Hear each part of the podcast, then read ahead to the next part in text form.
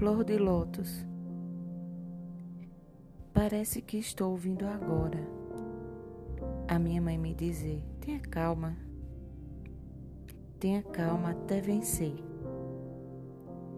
E quando tudo passar e você superar os obstáculos, tenha sempre humildade, tenha fé, tenha coragem, sabedoria e nobreza. Porque assim faz a flor de lótus. Da lama densa e pesada, ela surge, calada, e com uma imensa beleza. Sua raridade e grandeza é por Deus abençoada. Por isso ela nunca perde a certeza. Enquanto espera, se prepara, agradece e confia. Emerge em um belo dia.